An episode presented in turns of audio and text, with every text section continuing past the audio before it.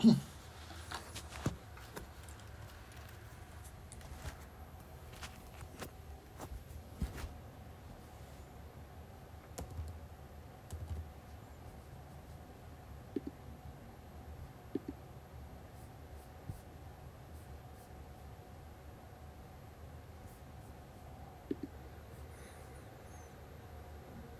んにちは荒木和弘です。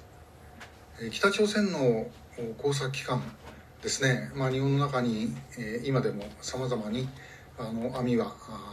残っているんだと思います。で21年前あのキム・ジョイルが拉致を認めて5人が帰ってきました。で私はあの時ですねもうみんなあの吐いちまうんじゃないかと。で工作活動北朝鮮の工作活動はあまあ、止まるんではないだろうかえというふうにあの思って、えおりました。でしかしえー、喋った人間っていうのは思いのほか少なかったですね、えー、いろんなものは見えたんですよ。例えばあのあの私の家の近くでですね、えー、やっていた焼肉屋があの小泉包丁の直後突然畳んでいなくなったとかですね。なんかそんなことありました。で、えー、おそらくなんかいろんなあの固定スパイ、まあ、それが本当にそうだったのかどうか、まあ、ただの偶然と言えないこともないですけどもそういうふうにですね、まああのまあ、やっていた固定スパイみたいなのが引き上げたってことはあったのかもしれません。でももうあの時点だったらばあもうこれはもう喋るしかないと思った人間がもっといてもいいはずだったんですね、えー、ですけどもそうはならなかった、えー、どうしてだろうかと。いうことなんですけれどもこれしばらく私も疑問でした。で、えー、いろいろ考えて最終的な結果は何だったかというとつまり工作活動が続いているからということですね。で、えーまあ、人間の体と同じようなもんで血液が回らなくなればですね、まあ、の壊死していくわけなんですけれどもこれ、えー、やっぱり血液が回ってたということですね。でそのまま回っていたというか今でも回っているということです。もちろん活動の規模が小さくなるとかいろんな変化は当然あります。人間がやってることですからね、えー、失敗もあるし中には嫌になっちゃうやつも当然いるわけですね。で、えー、まああの警察に取り込まれたりするような工作員も当然いるはずです。で、えー、まああのねまあ、そういうですねやる気がなくなった工作員をちゃんと仕事しろって回る工作員っていうのもいるんだそうですから、まあ、そういう意味ではですねあの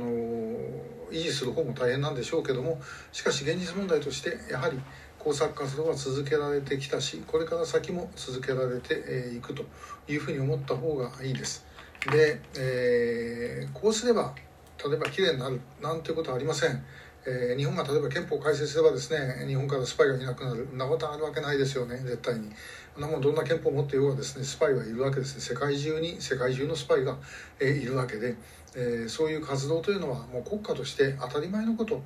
だということです。だからまあ日本ももっとやらなきゃいけないんですね、えー、今表立ってはあんまりやってませんが、え、まあその代わりをやってる人たちというのはあの官民合わせていろいろあると思います。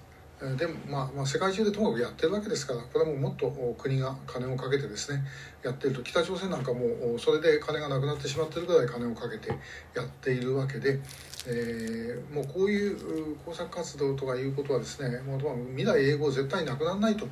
思った方がいいです。だから拉致だってこれから先も行われる可能性もあるしそれが北朝鮮じゃなくて他の国である可能性もあるし、えー、もう常にお互いやるかやられるかという状態なんですね。で国家と国家の信頼感 みたいなものっていうのはですねもうこの国は絶対我が国を裏切らないなんてそんなことあるわけないですよね。これ人間1対1の人間だって、えー、そんなもんです。だからそれはですねあんまりあのこうなんというかこうお嬢様チックというか、えー、そんなような考え方しちゃいけないんででお互いにあの悪いことし合う。で、えー、悪いことし合う同士だから逆に信頼ができると。あいつもこれぐらいやるだろうと、ね、だからここでこれぐらいやっとけば、まあ、あの相手もあんまり痛まないで、えー、こっちに協力してくれるだろうとかですね、えー、そういうのをお互いにやんなきゃダメですよね。これはもう、これも一番の間違いは当然アメリカ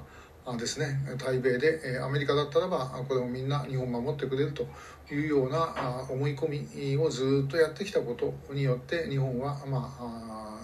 はり自分の力で自分を守るということを忘れてきてしまったということで、えー、でもこれアメリカのせいにしても仕方がないですね。自分たちが悪いんですから、えー、自分たちでやはりこれ直していかなければいけないし、えー、直せるだろうというふうに私は思います。まああのー、今でも皆さんのお隣例えば電車で隣に座った人とかあるいは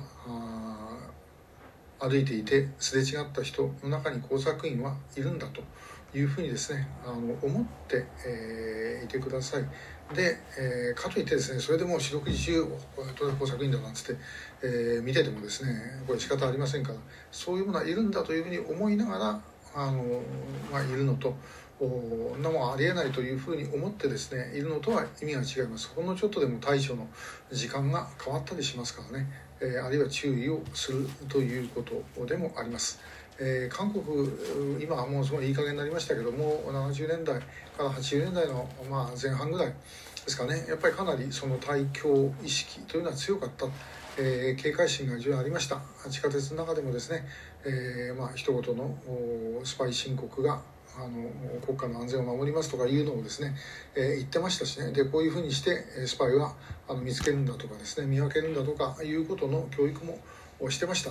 でやっぱりもうちょっとそういうことをやる必要もあると思うし、まあ、我々自身が